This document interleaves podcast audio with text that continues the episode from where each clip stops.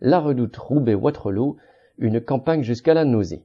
Ces derniers jours, tous les médias se sont emparés, citation, des 100 000 euros qu'ont touché certains salariés de la redoute pour une mise de 100 euros, fin de citation. Cela a été l'occasion d'une campagne générale sur, citation, le capitalisme qui pourrait aussi enrichir les salariés, fin de citation, qu'il fallait, citation, faire confiance aux actionnaires, fin de citation, bref, que, entre guillemets, le capitalisme avait du bon. La réalité est assez différente. En 2014, les travailleurs de la redoute s'étaient mobilisés collectivement pendant des mois pour imposer au capitaliste Pinault, le propriétaire de l'époque, qui voulait liquider l'entreprise, de ne laisser personne sur le carreau.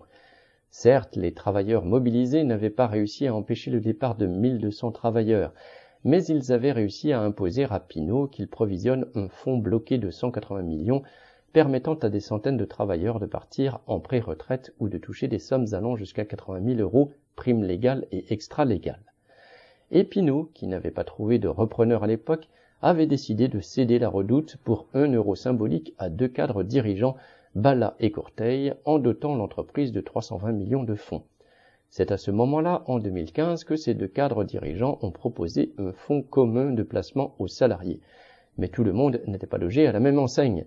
Les salariés de base pouvaient investir jusqu'à 160 euros, 50 hauts cadres et beaucoup plus, et les deux dirigeants encore plus.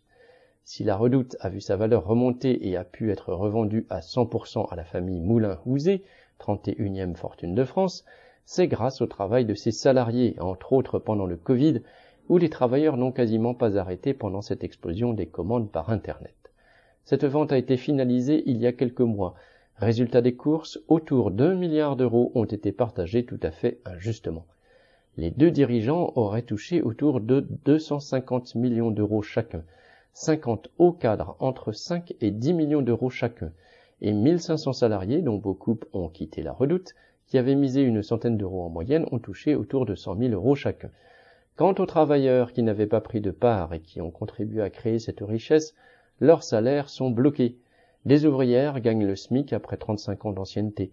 Les départs en retraite ne sont pas remplacés, et avec la charge du travail qui augmente, le nombre de maladies professionnelles et de licenciements pour inaptitude explose.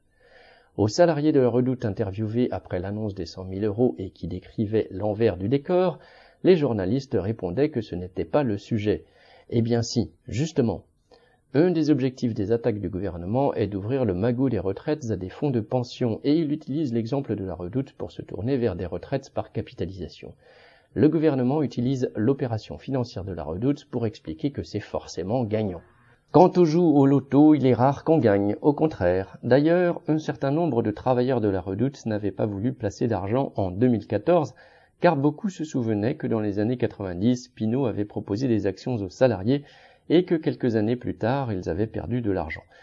Pour augmenter les salaires, les travailleurs de la redoute et d'ailleurs ne peuvent compter que sur leur lutte, correspondant lutte ouvrière.